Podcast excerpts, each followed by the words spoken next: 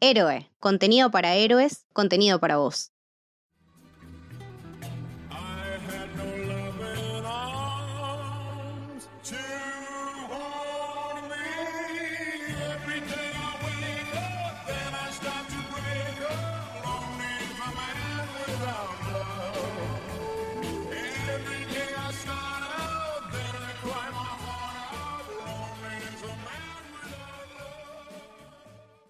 Bienvenidos, bienvenidas, bienvenidos al Camino del Héroe. Mi nombre es Leticia y estoy con Lucho. ¿Cómo están? Y hoy vamos a hablar de... Moon Knight. El Caballero Luna. Bienvenido Oscar Isaac al MCU. ¡Eh! Se cae la tribuna. Impresionante lo de ese muchacho. La verdad, me saco el sombrero que no tengo puesto el sombrero que representa el respeto ante tamaña tarea titánica de actuación que nos entregó en esta serie. Por favor, qué pedazo de actor, qué pedazo de serie. Increíble. O sea, hablemos primero de, como siempre, impresiones generales. Decime qué te pareció Moon Knight en general como serie. Primero, obviamente me, gustó muchísimo. Eh, está mínimo en mi top 3 de lo que es series del MCU propias. ¡Apa!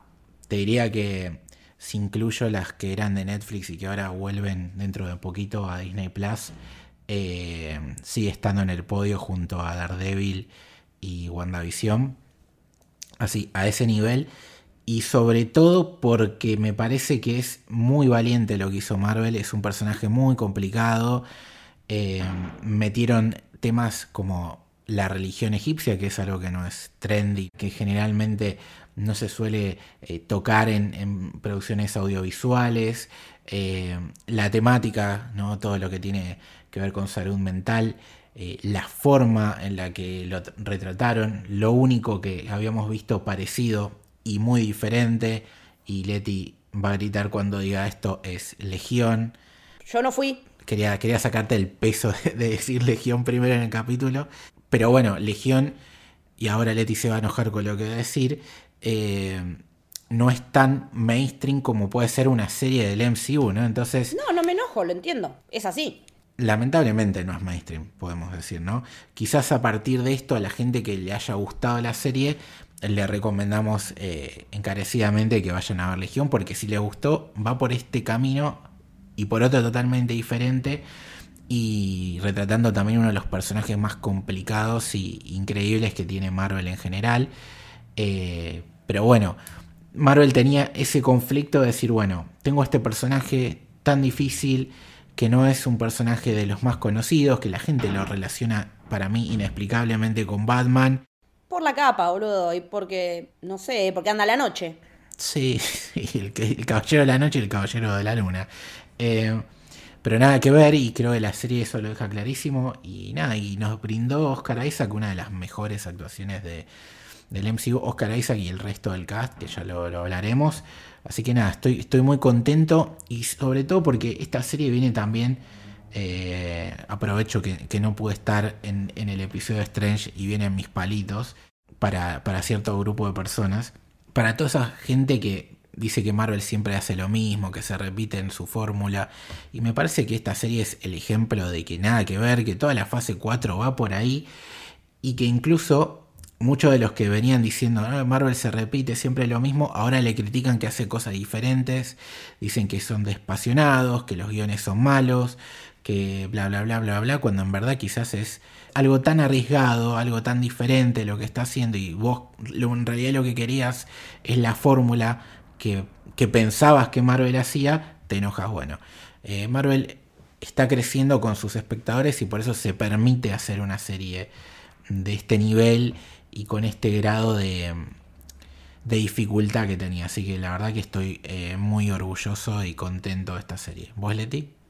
La verdad que a mí me gustó muchísimo. En mi ranking de serie del MCU quedó segunda, fija, abajo de WandaVision y por encima de Loki, porque me parece que son tres productos que, que tienen un hilo en común eh, que me parece que lo decíamos en el episodio de Strange, es para donde está yendo el MCU en la fase 4, esta cuestión de ir más a lo introspectivo más que a lo grupal.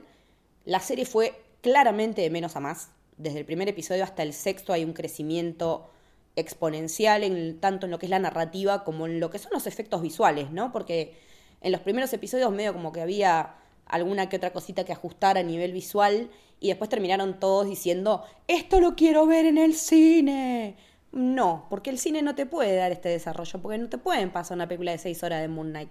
Entonces, si queremos conocer bien un personaje como este, que aparte es absolutamente nuevo, que en el MCU ni pintaba ni cortaba, que tiene dos, tres menciones a eventos anteriores del MCU y nada más, o sea... Muy al pasar aparte. A la pasada sí nombran Madripur, eh, no me acuerdo qué Nombran a, al, al, ente este que regulaba la gente que volvía del blip y después lo otro era lo de um, Black Panther. Claro, lo de los distintos tipos de paraíso de acuerdo a las religiones y las creencias de cada persona.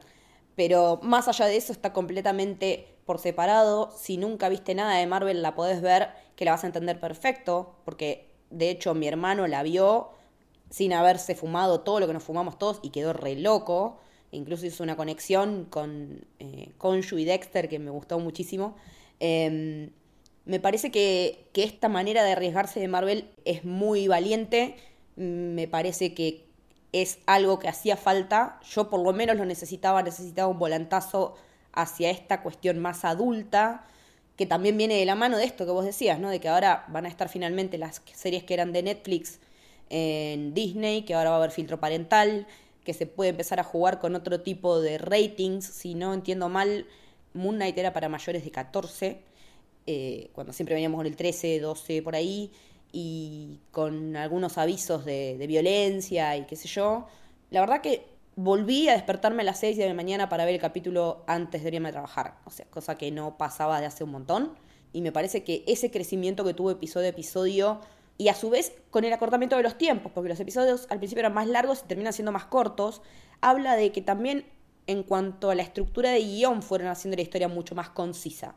Entonces me gusta también esto que yo siempre vengo diciendo, que el streaming te permite jugar con la duración de los episodios. Puedes tener uno de una hora y pico, puedes tener uno de 45, que como no tenés cortes comerciales, eso no influye.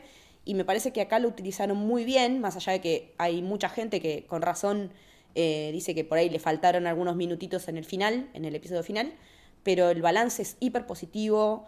Me encanta el calibre de actores que está trayendo Marvel, me encanta que traigan también directores que no son tan conocidos, pero que son del palo, porque la persona que está a cargo de, de todo lo que es la parte de dirección es Mohamed Diab, que es un director egipcio eh, que no, no tiene películas por fuera hasta donde tengo entendido de, lo que es las sus producciones locales, pero con el guion también de Jeremy Slater, al que le teníamos un poquito de miedo, o sea, le teníamos un poquito de miedo porque en el historial tenía Cuatro Fantásticos de 2015.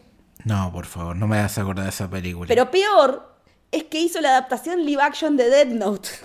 mirá lo que te voy a decir, no sé si es peor.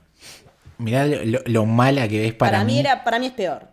Para mí lo que hizo con Death Note es una aberración espantosa, pero bueno, no estamos para hablar de Death Note, eso quedará para algún capítulo de Samurai. Es que Leti, yo tengo a, los cuatro F acá en, mi corazón tatuado, ¿entendés? Entonces yo estoy tan ansioso de esa película de que por fin se reivindique esa familia, que esa fue como la puñalada final. Pero sí, el muchacho tenía un pasado complicado, ¿no? A ver, tenía a favor el primer capítulo de Umbrella Academy, Ah. estuvo muy bueno. Muy bueno. Y también dirigió varios episodios de la serie El Exorcista, que duró poco, pero te digo la verdad, a mí me gustó mucho. Fue muy buena. La protagonista era Gina Davis. Ni tenía idea que existía la serie del Exorcista. Sí, no, porque la vimos cuatro, básicamente, pero estuvo muy buena. La verdad que estuvo muy, muy buena. Em, me gustó también el hecho de que cómo se integró el, Ethan Hawke al, al, al, proyecto, ¿no? Porque es vecino de Oscar Isaac. Hermoso eso.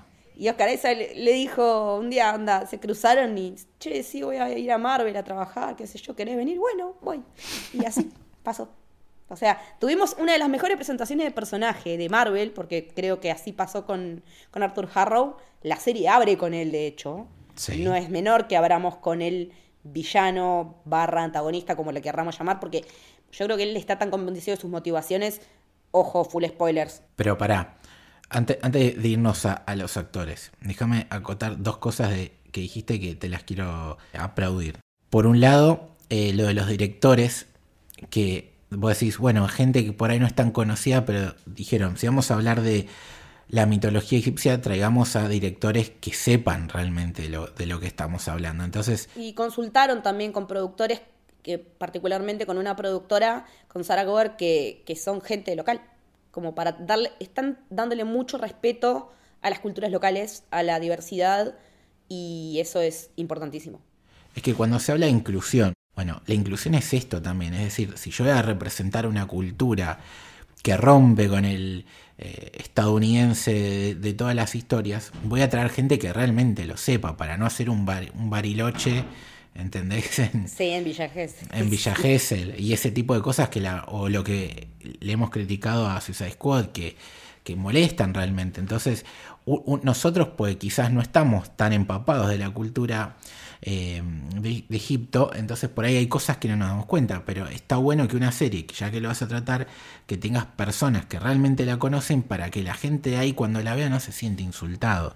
Es que el nivel de detalle llegó al punto de que cada cartel que ves en cada lugar, eh, en un negocio, en una calle, eh, está escrito en el idioma como corresponde, no tiene faltas de ortografía, se, dieron cuenta que esos detalles marcan la diferencia, que, todo eso sirve. Y también me gustó mucho a nivel ya más técnico la cuestión de que no es, o sea, es como siempre que vemos México, Latinoamérica, pone el filtro amarillo. Y todo acá es amarillo o medio naranja. Hasta Breaking Bad hace eso. Eh, Ver también. Acá no pasa. Acá no te ponen un filtro de, estamos en un país en el que el sol te caga quemando y que eso... No.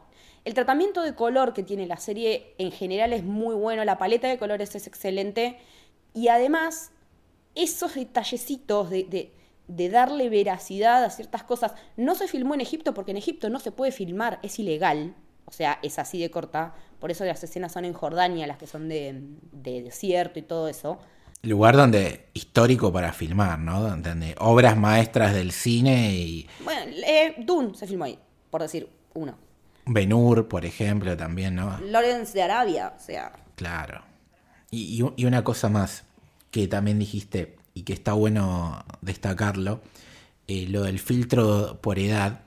Creo que tanto en Doctor Strange 2 como en esta, Marvel supo al límite, pero al límite que decís, me paso nada, medio milímetro de esto y me, suben y me la pasan a, Rated R, eh, manejó muy bien el nivel de la violencia de la El borde. Hmm. Claro. Caminó sobre una cornisa muy jodida. A ver, hay una escena en, la serie, empezamos a hablar un poco con spoilers si querés, pues esto aparte es una pavada. Para la gente que no la vio, si quiere irse y después volver, le damos ese tiempo, donde te muestran un, nene que se suicida. O sea, o sea a veces no hace falta ver un chorro de sangre que le explota el cuello. Eso es súper heavy metal. Y me pareció... Violencia no es sangre, es a lo que vamos siempre. Violencia no es el chorro de sangre. Violencia es un montón de cosas. Y esa escena es re violenta, boludo. Es re violenta y... A ver, va a sonar horrible me encantó ver eso en pantalla. No, no, porque obviamente uno no, quiere ver eso en la vida real, pero digamos que Marvel se la juegue así. Eh, la verdad que. Y, por cómo fue toda la composición de la escena, con el jugar con esto, abrimos eh, el tema, eh, las personalidades que tiene el personaje Mark, tremendo. Sí, porque de por sí la serie hace ya un foco enorme desde el, principio, desde el principio, en todo lo que es los reflejos, lo especular, como en el espejo o en el reflejo hay una persona distinta a la que se está mirando. Eh, es un trastorno disociativo de identidad, es una enfermedad que durante mucho tiempo se le llamó trastorno de personalidad múltiple, sobre lo cual trabajaron muchísimo en la serie, se informaron mucho, leyeron mucho para poder tratarlo con todo el respeto que una enfermedad tal se merece, eh, que eso también se nota y también se aplaude, porque darle entidad a, una cuestión tan jodida y que no llegue ni a la parodia, ni a lo que es, no sé, eh, la simplificación, Yo creo que lo vi también tratado el tema en una serie que llamaba United States of Tara con Tony Collette, que ella tenía trastorno de tipo de personalidad. Y, la verdad que no la vi muchas veces muy bien tratada, porque mucha gente compara también Moon Knight con Split, eh, más allá de, que van sobre lo mismo, creo que los abordajes son diferentes, porque el rumbo hacia el cual van cada una de las dos eh, ficciones es diferente. El tema de Mark eh, viene desde muy chiquito, ya él, su, personalidad se ve trastornada por un hecho traumático, para variar, como venimos viendo en muchos eventos de Marvel. Eh, él pierde a su hermano, se siente culpable, a raíz de eso su madre le echa la culpa y lo, lo maltrata, lo faja. Esas escenas también son muy violentas. Aunque no lo veamos dándole con el cinto cuando lo ves venir, te funden, te, funden. Cuando se muere el hermano, escuchás los gritos también, o sea, eso es fuertísimo y me parece que está tratado con un respeto y una calidad humana que es lo que más estoy rescatando del MSU en estos últimos tiempos. No, y aparte también la película Strange trajo de vuelta todo el debate de cómo se muestran los personajes femeninos y demás. Animarse en esta serie a que la madre tenga ese comportamiento también es valiente porque eh, lo más normal sería eh, el padre, ¿no? Que aparte muchas veces lo hemos visto.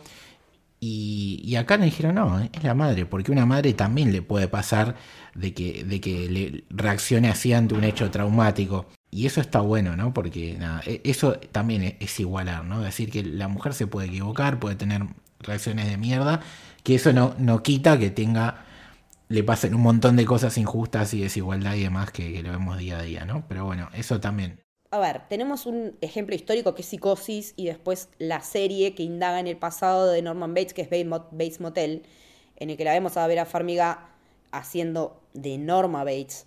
Y vos decís, claro, ¿cómo no va a salir así el chabón? Claro. Eh, me parece que también esta cuestión de abrir el juego a que las mujeres también podemos ser malas, podemos tener motivos de mierda, podemos tener todo el dolor del mundo y, y agarrárnosla con la persona que no es, en este caso ella, con el hijo. Eh, me parece que la inacción del padre también es muy, es muy relevante, más allá de que el actor es malísimo. Eh, sí, ese señor todo bien, pero actúa como el culo, lo más flojo de la serie.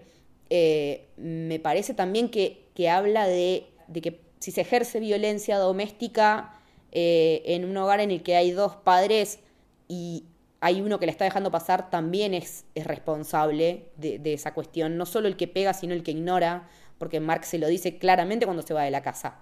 Le dice, vos te cruzaste de brazos y necesito un carajo para salvarme, así que chau, ni nos vimos. Sí, fue cómplice. Sí, fue cómplice, fue cómplice.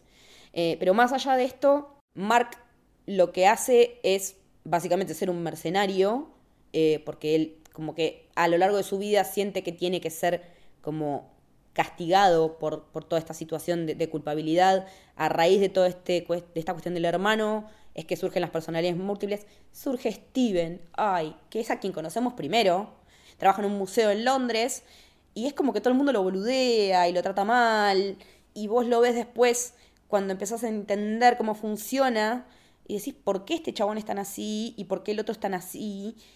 Y eso por qué es esta personalidad la que eligió y a raíz de que cuando vas entendiendo todo te enterás por qué Steven es como es. Y el crecimiento que tiene Steven como personaje, yo creo que junto con Leila son los dos personajes que más crecen, pero Steven por sobre todo, un tipo que no existe. El desarrollo de un personaje que básicamente es otra personalidad de alguien. Es, eso me pareció fascinante, que el camino más explotado hacia la no te digo sanación, pero por lo menos hacia la reconciliación, se haga a través de esa personalidad que Mark se crea para salirse de esa realidad tan de mierda que vive en su hogar. Sí, una cosa que, no dijimos, pues vos habías empezado a hablar de Ethan Hawke y yo te interrumpí, pero más allá de que ahora pues lo, lo, hablamos y lo destacamos a él, obviamente, pues la rompe. La serie, más allá de que abre con el personaje de Ethan Hawke, el protagonista del primer capítulo es Steven. Y me acuerdo que cuando estábamos haciendo los streamers, la gente se ponía nerviosa, eh, qué mal que habla inglés, eh, británico. ¿Cómo se llama Moon Knight? Pasó todo de día, fue otra. Pasa todo de día, que, que no le gustaba el tratamiento de la acción porque no te mostraban nada, que el CGI era muy trucho, que la montanita, que esto. Y después cuando, cuando se completa la, la, película, la serie, la historia, te das cuenta que todo tiene sentido. Todo tiene un porqué. Y, y eso lo, lo beneficia. Y yo creo que si haces un rewatch, la serie es, es mucho mejor porque empezás a ver guiños. Sobre todo de que la tercera personalidad, que es la que vemos recién en la escena post-crédito, estuvo siempre. Estuvo siempre presente que nosotros, nosotros la, tirábamos, pero bueno, eh, efectivamente está así. Pero faltaba la confirmación. Faltaba la confirmación. Y nada, eso está muy bueno. Y, por eso es que, como decías vos, el personaje de Steven es el que más se desarrolla. Pues evidentemente, si bien después, seguramente con el tiempo, eh, sea Mark Spector el, el, protagonista del personaje, sobre todo quizá cuando lo veamos con los Vengadores o lo que sea, si es que vuelve, porque no lo sabemos, no, supuestamente firmó solo por esto, pero quedó muy abierto a un, ya sea una segunda temporada o una película. Claro, porque esta, la primera serie que no tiene, como dijimos antes, es súper cerrada en sí misma y ni siquiera la escena post-crédito te abre la chance de eh, lo unimos con tal proyecto. Va a estar porque, bueno, sería muy tonto, de, creo que tanto de Marvel como de, de Oscar Isaac no, no darle continuidad a esto porque está muy bueno.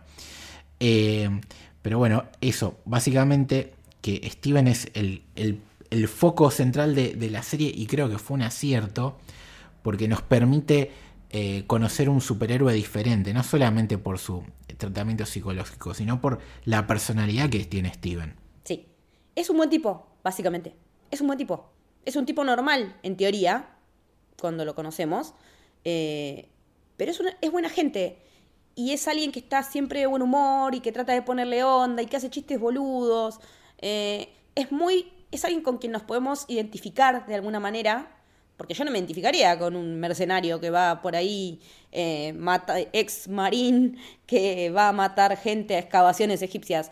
Yo me identificaría más con un chabón que es laburante y que en el laburo lo tratan como el culo. Eh, me parece que viene por ese lado también que, que tanto, tanto cariño le tengamos a Steven. Y me parece también que, lo acertado en este tratamiento fue los matices que no solo el guion le dio a cada una de las personalidades, sino lo que hizo Oscar Isaac con cada una de esas encarnaciones corporales que le dio a cada uno.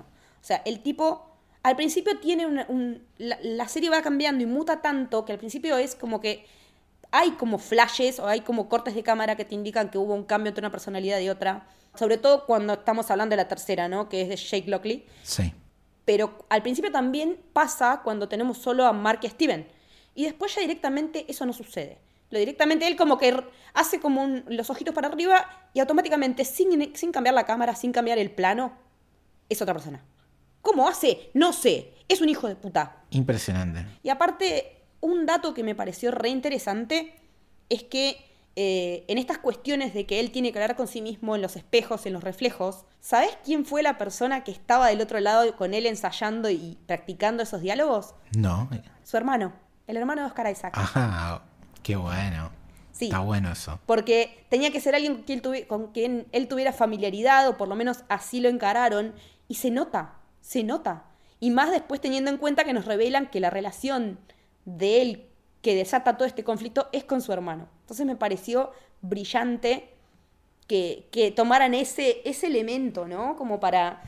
Eso, eso, es, eso es hacer buena televisión, eso es hacer una buena ficción. Pensarla desde tantos ángulos, no solo desde la parte, ah, que lo psicológico, psiquiátrico hay que tratarlo bien, que hay que tratar bien lo cultural, sino la verosimilitud que le damos a una actuación.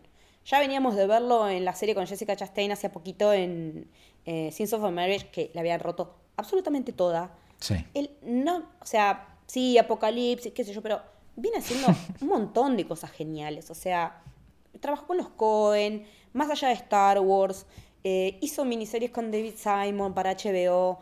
Eh, es un gran actor y me parece que, que lo que hace acá es titánico al nivel de lo que hizo Elizabeth Olsen en WandaVision. Sin eh, dudas. En mi parecer, hay gente que cree que esta actuación de Oscar Isaac la superó. Yo no las comparo, sino que las pongo a la par. Me parece que, son dos tremendas actuaciones que nos muestran personajes que están rotísimos, que están en un nivel de, de, sufrimiento y de dolor que, que, es indecible y la clavan, la clavan. Aparte, basta de todo el tiempo dividir, ¿no? Cuando uno Claro. habla de, de algo bueno y ¿Por qué tengo boca, que elegir? Si me copan las dos. del boca arriba. Aparte, de última, tenés la mejor actuación de un varón y la mejor de una mujer y listo. Nos abrazamos todos juntos y somos felices.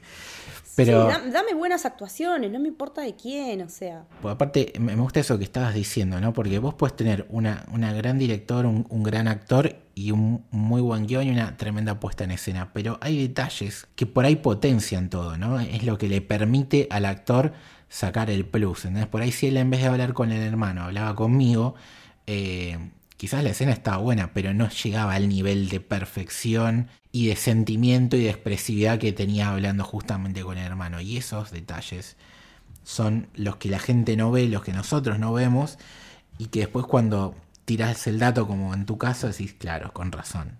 Eso, le explica el diferencial de las cosas. Sigamos repasando un poquito el cast.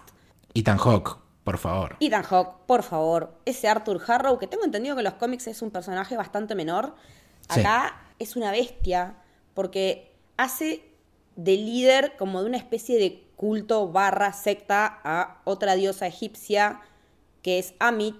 Eh, Munet está poseído por Khonshu, que es el dios de la luna, y Amit sería como la, no entendí muy bien, pero sería como la, la que decide si te vas al paraíso o al infierno, pero sin haber, pero por tus acciones que aún no, no cometiste. O sea, es como un minority report. Él, Khonshu, protege a la, a la gente de la noche y al que mete la pata lo manda a matar con Moon Knight, que es su brazo armado, digamos, que es el, Mark. el- el brazo ejecutor. Claro, él lo posee a Mark en un momento en el que Mark está por morir después del, ex- del- del- del incidente en el que muere el, el padre de Laila, que es eh, su esposa. Sí. La excelente revelación médica, la amamos y que la amamos.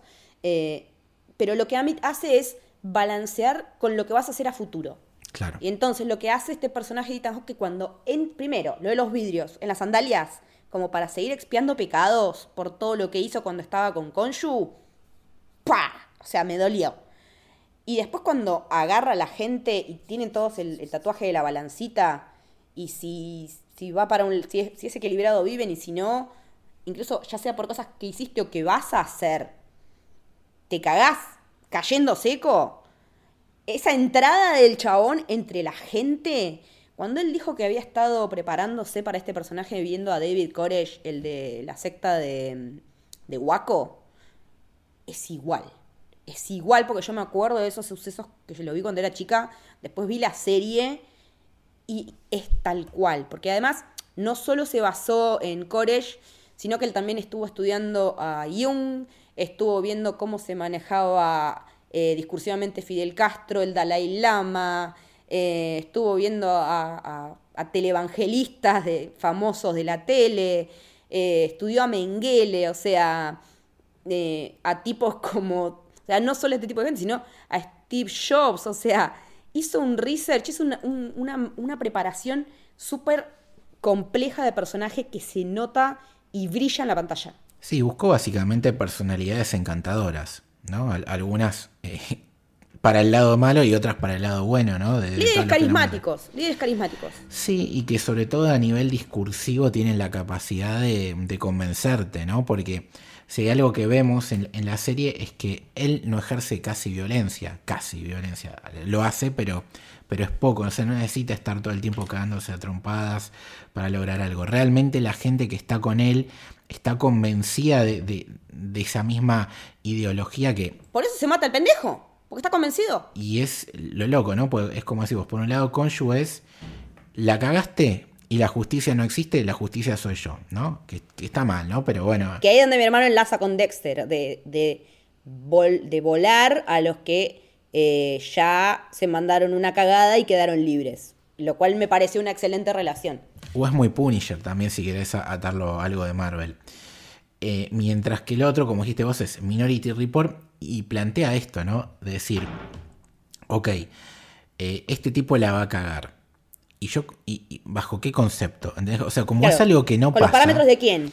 Y aparte es incomprobable, ¿no? Eh, eh, es como. Y nos habla de que el destino ya está escrito y no se puede doblegar, como si no existiera el libre albedrío en esta, en esta creencia, digamos, que eso es lo que nos están diciendo. Y aparte, también fíjate que los dioses egipcios no interactúan directamente con los humanos, sino que lo hacen a través de avatares. Ellos están allá arriba. Incluso cuando los están peleando, ellos están peleando en la suya, los dioses, cuando pelean con Shuyamit, y abajo se está dando, claro, ellos están en otro plano directamente. Y cuando están en la Tierra y tratando con humanos es a través de sus avatares, personas poseídas por ellos. Pero a ese nivel, o sea, son de distintos de otras mitologías. Ahora, vos ponete a pensar esto. Todo lo que, o sea, lo de Konshu vos lo podés constatar, lo que tenés que hacer. Mientras que el personaje de Amit es todo en base a la fe, justamente. O sea, vos tenés que creer no solamente en su ideología, sino en su juicio. Entonces, eso requiere de gente que esté muy comprometida con la causa. Igual, Amit también, cuando le conviene, la deja pasar. Porque a Harrow, bien que la balancita le daba para el lado de la, del arpa, pero dice no, pero como qué sé yo, y se lo queda. O sea. Claro. Pero lo loco es que, por un lado, tenemos esto de los avatares que vos decías, ¿no? Eh, Mark es efectivamente el avatar de Konshu y está medio eh, obligado a hacerlo porque Konshu le salvó la vida. Mientras que eh, Harrow no, todavía no es el avatar. Él busca liberar a, Amit y él lo hace porque, de vuelta, está, convencido. Está convencido. Él está. Y él fue avatar de Konshu con anterioridad. Entonces, eso está bueno porque es todo el tiempo, ¿no? Es el que lo es, pero no quiere ser. Y el que quiere serlo y no lo es.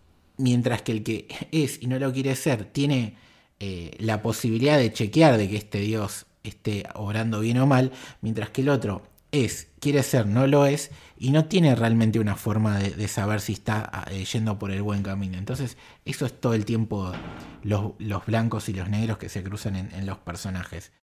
Pasa que también lo que hay que pensar son las cosas que está dispuesto a hacer Harrow en pos de traer a Amit. O sea, todo lo que es la excursión a la pirámide con el primero conseguir el escarabajo, después em, ir a la pirámide, ver dónde carajo está el Funko Pop del dios egipcio que él necesita liberar, porque esta cuestión de, contenerlos en estas figuras eh, es muy, eh, o sea, es básico de la, de la, de la mitología egipcia, yo no, no, lo tenía muy en claro hasta que vi la serie. Em, todo ese mambo con, que, eh, con Alejandro Magno, que esto está en macedonio y que el nerdismo extremo de Steven nos lleve al, al, muñequito que tiene contenido a Amit. Es fascinante, boludo. Todo lo que. Aparte, ni hablar del diseño de producción de todo eso, de todo lo que es dentro de las pirámides, ya sea en Giza cuando están al principio, en el episodio en el que hacen eh, la reunión, digamos, de juicio si se quiere, a Mark barra Konshu, más después todo esto de ir a buscar la tumba perdida y qué sé yo, el nivel de producción, o sea, y, de, y la combinación con la iluminación a nivel técnico es impecable. Aparte porque es diseño de producción, es decir, no es la pantalla verde que tanto se lo critican.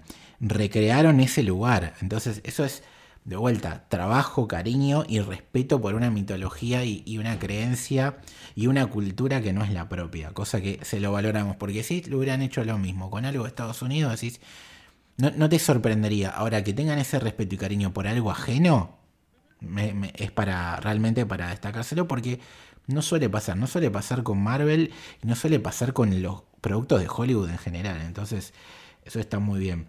Eh, hablemos de, de Konshu, ¿Querés de, un poquito del actor? Sí, el actor es em, F. Murray Abram, que es conocido por haber trabajado en Amadeus. Eh, y hace un trabajo muy... A mí me gustó muchísimo el laburo que hace porque por momentos no sabes si está hablando en serio, si está hablando en joda. Eh, tiene esa cuestión grandilocuente. Eh, por momentos es como que decía, bueno, cállate la boca, me tenés podrida. Pero después en el momento en el que Mark está muriendo y le dice, si me, si, si me dejas que, mm, si querés, eh, si aceptás que yo te posea, te vas a vivir y qué sé yo, y se da esa transformación alucinante por primera vez de Mark en Moon Knight, ahí me parece que es el, mejor momento de, este actor. Y también me gustaría que hablemos de Michael Amawi, por favor. Qué revelación. Sí, antes de, hablar de qué mujer, eh, una cosita del personaje de Konshu, muy, muy criticado eh, porque muchos lo asociaron en algo, les doy la derecha, a su parecido con, con lo que es la voz interna de Venom. Y al principio puede ser que vaya un poquito por ahí, pero creo que a medida que van pasando los episodios, eh, eso lo van trabajando mejor y termina encontrando su tono. Y me parece que el, tope de, la jerarquía del personaje es en, esa escena post-crédito, cuando lo vemos todo cancherito con el trajecito, eh, demostrando que, la tiene bastante larga con Yu y que los engañó a los otros dos y se quedó con, el personaje de Jake. Y además de, todos estos dioses y de los personajes principales, tenemos a la gran Leila Al-Fauli May Kalamaui. Por favor, eh, no la tenía junada ni a palos, creo que no la junaba nadie, pero fue la primera elección de cast para este personaje. No, no hubo otra actriz considerada. En su momento habían habido rumores dando vuelta por Instagram que hace mucho, cuando ya, cuando recién se estaba iniciando el proyecto, de que iba a ser ella y todos decíamos, ¿y esta quién es? Anda a saber, qué sé yo. Bueno, era ella. Em, fue muy importante para, para Sarah que era una de las productoras eh, consultoras de la serie, que fuera alguien egipcio, alguien que representara lo que eh, es la mujer egipcia, que se vea como se vea, que hable como hable. Y me interesa hacer hincapié en algo que mucha gente dice que es una boludez y no lo es. Eh, vimos a una heroína egipcia, vemos a una, a una mujer común convertirse en heroína egipcia, dando su consentimiento para ser avatar de la diosa Taboret por un tiempo determinado, a lo cual la diosa parece ser la más razonable de todos los que vimos hasta ahora, accede, y la vemos con el, durante toda la serie con el pelo, casi toda la serie, suelto y, son, y con rulos.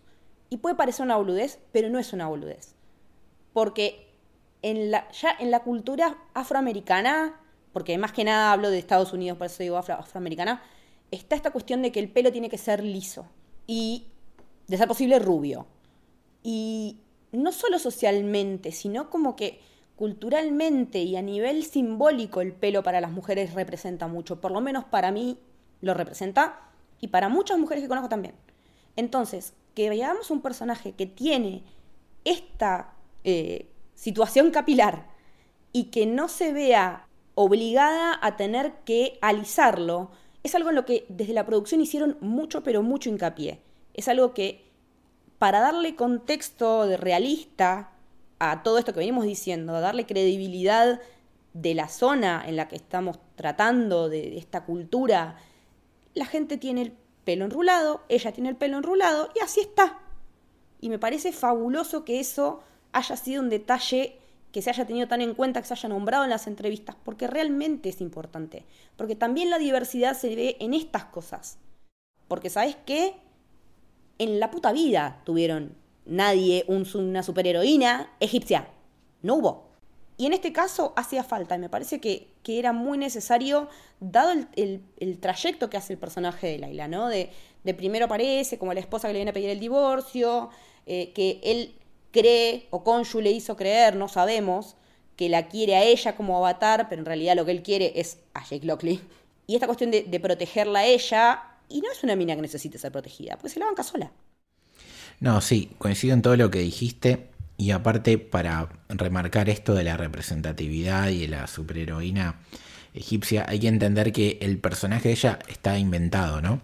Porque mientras que el Ethan Hope existe y es súper chiquito, como dijiste, y hoy en día es mucho más grande después de su interpretación y el valor que se le da a la serie, el de ella es la fusión de dos personajes. Por un lado está el de, Marlene, que es en los cómics la mujer de, Mark Spector, que es una chica rubia estadounidense, o sea, nada que ver. Y acá es con el Scarlet Scrap, que es eh, un personaje varón, que es como una especie de héroe barra villano barra eh, defensor de, ciertas cuestiones eh, sociales de, su país. Y acá vemos que se, mezclan los dos personajes y se crea algo nuevo, que es este personaje de Leila que creo que eh, como dijiste vos en su momento, es uno de los personajes que más eh, crecen y que tiene no solamente la representatividad por su look, porque dijeron eh, si vamos a, darle una esposa o un interés romántico o una coprotagonista mujer o una superheroína y estamos representando la cultura egipcia, que sea egipcia. Y no solamente desde el personaje, sino desde la actriz ni hablar de que tiene un lucaso espectacular como superheroína. ¡Pah! Tremendo traje. Y que llegó para quedarse y para ponerme tóxico eh, le hice a Falcon, aprende y mira papi, así se usan las alas. así usan las alas. Las espadas también están buenísimas. Sí, la verdad que nada, tengo muchas ganas de, ver más de ella también, ¿no? Y, estaría bueno que de, a, que de a poco las series empiecen a mostrar eh, algunos superhéroes de otras latitudes y quizás el día de mañana hacer una serie o un evento donde también aparezcan y sea algo más mundial, ¿no? Que si bien en general los, a ver, es, normal que pase así, los superhéroes, eh, tanto de DC como Marvel, está todo centrado en Estados Unidos, hay de otras latitudes, pero generalmente es de ahí. Está bueno ver un poco más de, esto, ¿no? Eh, mismo lo veremos también en Inglaterra con eh, The Black Knight, ¿no? Con el personaje de, Jon Snow. Eh, ver un poquito más de latinos con América Chávez. Podemos ver algo de Sudamérica, pues, viste, siempre los latinos son Puerto Rico, México y... Y para de contar. Claro, estaría bueno ver un poquito más de eso, así que bueno, eso también me gusta. Victoria Alonso, dale. Dale, uh, Victoria, ¿dónde está el, primer superhéroe argentino de Marvel? o no sé si primer superhéroe, pero actor o actriz. Sí, ¿no? Es, falta un poquito eso, ¿no? Tenemos, bueno, lo más cercano es, lo más cercano es eh, en Star Wars a, nuestro chileno favorito, ¿no? A, al mando. Pedro Pascal. Bueno, Oscar Isaac también es guatemalteco cubano, creo. Bueno, pero seguimos en Centroamérica. O sea, Sudamérica en, en el mainstream lo tenemos solamente por ahora a Pedrito. Bueno, Anya Taylor Joy. Eh, es un mix raro, pero. Que nos gustaría verlo en el MCU. Estuvimos hablando de otras cosas, Leti, flasheando casting de cosas y en algún momento la, la, queremos ver. Eh, lo que quiero es que hablemos del episodio 5, por favor. Uf, del, 4 y el, del 4 y el 5. El 4 y el 5. Dios mío. Dios mío. Me dio vuelta como una media. Baby Legión, ¿no? Baby Legión, sí. Eh, yo al principio me calenté, dije, no, esto es un afán o qué sé yo. Resulta que son dos obras que se desarrollaron en paralelo, la serie y este cómic, así que ahí me calmé. Me pareció también que estuvo muy bueno porque estuve viendo, eh, vos lo leíste el cómic, yo estuve viendo algunas imágenes, está sacado igual, está dibujado igual, los personajes que están junto con él en el psiquiátrico son iguales y me encanta que nos hayan dado todo, primero toda la situación y después el, detrás, ¿no? De por qué Mark barra Steven se auto eh, confina, digamos, o se, va al psiquiátrico a buscar ayuda por esta situación que, no puede manejar, que no es algo que alguien lo obligó a hacer, sino que es una decisión propia la de estar en, una institución psiquiátrica. Eh, pero después también toda esa cuestión de que si está proyectando en el psiquiatra a Harrow, si Harrow es realmente quién, eh, toda esa cuestión de que no quede claro me encanta, porque me encanta no entender todo. Me encanta que haya cosas que no las entienda. Que tenga que seguir rompiéndome la cabeza y viendo y leyendo. Me gusta mucho, porque hay un quiebre ahí de, de, realidad y ficción que también juegan con las drogas, ¿no? Con lo que le ponen eh, para tenerlo calmado o no. Y esa cuestión también de las puertas que se van abriendo y que es, que ya es un recurso que ya hemos visto. Es muy Marvel fase 4. Claro.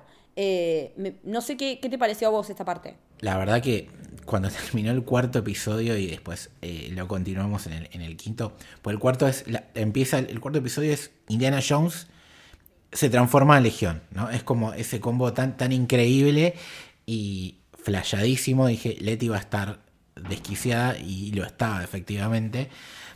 Y, y nos alegramos con eso. Y yo la verdad no había leído todavía el volumen, para el que lo quiera leer, es el volumen 8 de Moon Knight, está escrito por Jeff Lemire, lo pueden buscar así en internet. Y, dije, che, esto me gustó tanto que lo quiero leer porque sabía que estaba eh, basado en eso y cuando leí el cómic me lo devoré. O sea, justo fue un día que, que teníamos el streaming de la serie me lo leí en un toque porque la verdad que no, no podía parar de leerlo y la serie toma muchísimo, más allá de eso hay, hay muchos conceptos que se repiten y la verdad que primero súper recomendado el, cómic, léanlo, porque aparte Jeff Lemire es un autor del carajo, eh, tiene un Arrow también muy bueno y, y tiene un montón de otros cómics que es súper recomendado. Y la verdad que el episodio me encantó porque todo esto que decíamos antes, ¿no? De tratar con respeto la cultura, tratar de respeto la, el, los temas de salud mental y arriesgar, ¿no? Todo lo, me, lo mezclaron y salió una cosa impresionante.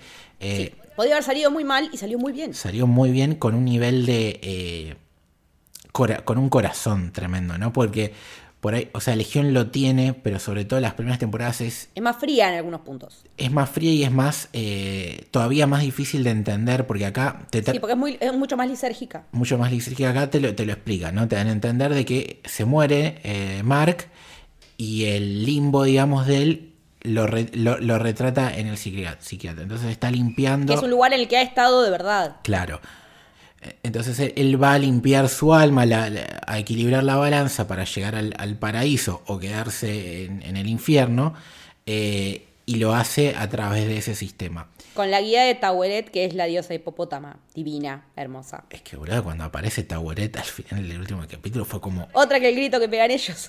Boludo, pegamos todos un grito y, y nos enamoramos automáticamente porque eh, ahí eh, teníamos el debate y Leti tenía razón de que es una mezcla de, de un montón de cosas, no es CGI el personaje. Hay, hay, una actriz, hay una máscara, hay, hay, hay un poco de CGI obviamente, y tiene una expresividad ese personaje que es un hipopótamo, que es increíble y le tomas un cariño eh, de una, o sea, es muy carismática. O sea, tiene, tiene todos esos condimentos y, y, lo vemos a Ethan Hawke hacer otra cosa y está buenísimo, y la vemos a Laila brevemente hacer otra cosa y está buenísimo. Y vemos a todos los otros personajes que han salido de la serie interpretando un papel chiquito y es excelente y es donde más brilla Oscar Isaac porque... Y porque es donde le toca reconciliarse consigo mismo para poder equilibrar la balanza. Cuando tiene que reconocer su pasado yendo a esas puertas porque Steven no conoce un montón de cosas, porque la función de la personalidad de Steven era escapista de esa realidad eh, horrible en la que vivía. Y entonces para que pueda equilibrarse la balanza, esos dos corazones que ella le saca tienen que volver a ser uno. Y así es como él llega al paraíso, al. ¿Cómo es que se llama? Al, al campo de del campo de los juncos.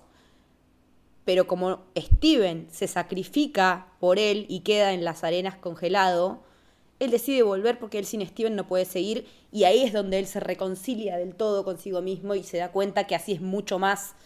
Eh, está mucho más completo. No te digo que se acepta como es, pero empieza ese tránsito más allá de que está ese otro eh, eh, ataúd eh, egipcio ahí haciendo quilombo y de ahí no nos metemos, que después termina siendo la revelación de la escena post-créditos, pero toda esa escena en la que él ve todo su pasado y lo recorre y lo afronta y Steven se va dando cuenta y ve de dónde surge su nombre, de dónde surge su acento.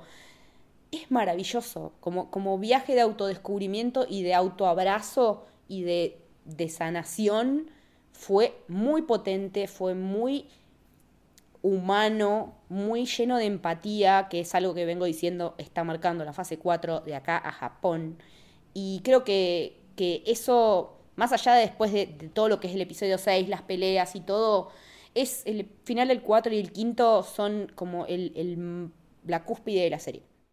¿Sabes lo que estaba pensando? Que viste que hubo mucha crítica de che, pero ¿qué, si hay tres, ¿por qué se equilibra la balanza cuando eh, desaparece Steven? Y en verdad, el problema no era Steven y él que se tenía que equilibrar y transformarse en un corazón, sino que era Mark. O sea, porque Mark es la, es la persona y él tenía que eh, aceptarse todas esas cosas. Cuando él logra esa paz interna, no porque se vaya Steven, eh, porque en el transitar por esas puertas la logra, es que se calma. Y por eso él va a buscarlo a, a Steven. Porque una cosa es lo que me pasa a mí conmigo y otra cosa es lo que me pasa a mí con mi otra parte, ¿no? La parte de él como persona la logra equilibrar, pero no va a sacrificarse o no va a ir al cielo dejando de lado a, a otra parte de él tan importante como es Steven. De lo que no sabemos todavía nada y no sé cuándo nos iremos a enterar es de esa otra tercera parte con la que Konshu hizo un trato absolutamente distinto al que hizo con Mark, que supuestamente a Mark y a Steven los libera, pero el que en realidad tiene un trato aparte es Jake Lockley. Y bueno, esa escena post créditos nos dice como que Konshu lo estuvo boludeando todo este fucking tiempo. que se aprovecha de esa fractura que él tiene y por ahí de la que no es consciente, incluso porque cuando en la escena de la pelea ahí con los autos, eh, después de todo ese desastre de, asesinatos, Mark le dice, ¿qué hiciste, Steven? No, yo no fui. Y Leila está como mirando diciendo, ¿qué carajo pasó acá? Ninguno de ellos dos es consciente de que Jake existe. Sí, eso, está muy bueno porque fueron dejando las pistas. Y otra cosa que podemos preguntarnos, y de paso para hablar de algo que no dijimos, es que eh, Mark es Moon Knight, que Steven es eh, Mr. Knight, que tienen trajes diferentes, que son espectaculares. Sí, estilo de pelea diferente, habilidades diferentes. ¿Y qué vendrá de la mano de Jake, que ya vimos que es el más sacado de todos y que no le importa nada, que es latino? Ya que hablamos de los latinos, ¿no? Ahora te toca perder. Ah. A la mierda. Que está buenísimo eh, escuchar a un actor hispanohablante actuando en su idioma original, que eso es algo que no suele pasar. No, y, necesito ver eso porque yo creo que los actores hablando en lengua original es cuando mejor y más explotan. Pero sí, personajazo Jake, que nosotros lo habíamos dicho en el primer streaming, pues en el primer episodio, eh, Steven va a una cita con una chica que él no sabe quién es, o sea, sabe, perdón, sabe quién es, pero no sabe cómo llegó a, la cita. A salir con la mina. Y vos pensás al principio que es Mark. Pero no, porque Mark está totalmente enamorado de Laila y está atravesando eso. Y Steven vemos que es una persona que no tiene todavía la valentía como para ir a, a, encararse, una, mina. Entonces ahí claramente fue el winner, el latino, el que se la levantó, dijo vamos para adelante. Y después, bueno, eh, no se pudo dar la Y perdió dos días en el medio. Perdió dos días en el medio y le cagaron la cita. Porque ni Mark ni Steven saben qué pasaron en Al final son unos boludos los chabones, ¿viste? Porque tanto Mark y Steven le cagaron la cita a Jake. Eh, no, no. Aguante Jake. Eh, la verdad que tengo muchas ganas de ver a, Jake. Tengo ganas de ver qué hace Konshu con Jake. Me gusta cómo terminó Harrow, me parece un final excelente para ese personaje. El revoleo de la silla de ruedas, increíble. O sea, que, que el hospital se llamara eh, Sienkiewicz como eh, el primer dibujante de, la primera serie en solitario de, Moon Knight también, me gustó muchísimo por el polaco. La verdad que, todo, todo hermoso, la verdad que, todo me cerró como con un moño, muy, muy contenta y muy... y con mucha ganas de hacer un rewatch, la verdad. Sí, la verdad que sí. Y la pregunta es, Leti, segunda temporada, película, eh, no tendrá más nada y lo veremos siendo partícipe de otros proyectos. Empezó y terminó acá la aventura común. A mí me gustaría una, una temporada 2, dentro de un tiempito, y después un ensamble con lo que se pareciera que se están perfilando que van a ser los Midnight Suns. Porque hay todo como una especie de. Está toda esta cuestión de lo sobrenatural ya por ahí con Dane Whitman. Escuchamos a Blade. Se viene Werewolf by Night. Me parece que puede venir por ese lado. Pero me gustaría una temporada 2 eh, al, nivel de esta superador, si es que se puede. Y, pero tampoco me molestaría ya que, lo veamos en una película, no, me molestaría. ¿Vos? Me gustaría una segunda temporada, creo que sería muy difícil porque va a ir por otro lado la serie. Es decir, al ya nosotros saber un montón de cosas y por más que esté Jake, eh, hay sorpresas que tiene esta serie o capítulos como el 4 y el 5 que yo no sé si los van a poder hacer. Entonces vamos a ver algo totalmente diferente, que no es ni bueno ni malo, es distinto. Y eso puede llegar a generar que incluso entre los que nos gustó la serie eh, alguna fractura, porque el ser humano es así. Por eso creo que me gustaría ver más una película. Y sí, obviamente me encantaría verlo mezclado con otros proyectos. Eh, lo que va a pasar este año, que va a ser el especial de Halloween, primer especial de Halloween de Marvel, va a ser eh, un corto largo, una película, o un mediometraje. de Werewolf My Night. Protagonizado por mi amadísimo Gael García Bernal. Lo amo al enano, lo amo. Ahí tenemos un, latino. ¿Y qué tiene este personaje? Primero que es justamente eh, en un cómic de él es donde apareció Moon Knight por primera vez, así que no sorprendería que veamos, aunque sea un cameíto, algo de, Oscar Isaac. Y nada, eso, eso puede ser el, primer indicio de algo. Después ya sabemos que hay una película de Blade con Marshall Ali. Eh, ya lo vimos a Dane Whitman, el, Caballero Negro, que justamente en la escena post-crédito de Eternals, eh, Blade lo va a buscar. Y hay más personajes, ¿no? Está Ghost Rider por ahí que todavía no, llegó al MCU, entre otros cientos de, personajes relacionados con lo sobrenatural que tiene Marvel, incluso Strange, ¿por qué no? Así que de alguna manera lo deberíamos ver. Y si no, también es un personaje que más allá de, de esto de los monstruos y demás, que se puede mezclar con los Daredevil, se puede mezclar con los Punisher, se puede mezclar con los héroes de la calle, con Spider-Man mismo. Eh, tiene esa versatilidad, así que nada, esperemos verlo porque creo que Oscar Isaac la, rompe y... Necesitamos más de Oscar Isaac en el MCU, sí. Definitivamente. Y mientras eh, lean a Jeff Lemire, que, que está buenísimo. Sí. Bueno, hasta acá llegamos con el análisis de lo que fue la temporada de Moon Knight. Lucho, ¿dónde te vemos, te leemos, te encontramos? Me pueden seguir en Twitter e Instagram en L Torres Toranzo, Torres con S, Toranzo con Z. ¿A vos, Leti? A mí me pueden encontrar también en Twitter y en Instagram como Leticia-Haller. Si quieren seguir a Camino del Héroe, en Twitter es Camino Héroe, en Instagram es Camino del Héroe. Y si quieren eh, seguir a la productora, a nuestra casa Sos Héroe, también en ambas redes. Se pueden suscribir a nuestro Club del Héroe por solo 200 pesos por mes. Nos ayudan un montón a seguir produciendo y armando cosas, eh, esperamos cada vez más y mejores. Y eso les da acceso a un disco exclusivo en el que estamos todo el día hablando de todo, desde teoría falopa, eh, charlas de series variadas. Ahora estamos todos como locos con Doctor Who porque hay un montón de anuncios que están explotando las redes y estamos todos los jubian del orto hablamos de cocina, festejamos muchos cumpleaños, la pasamos realmente muy bien, es una comunidad muy sana, muy hermosa y a la que estamos muy agradecidos. Exactamente, los queremos a todos chicos. Esto fue el Camino del Héroe, espero que les haya gustado, adiós.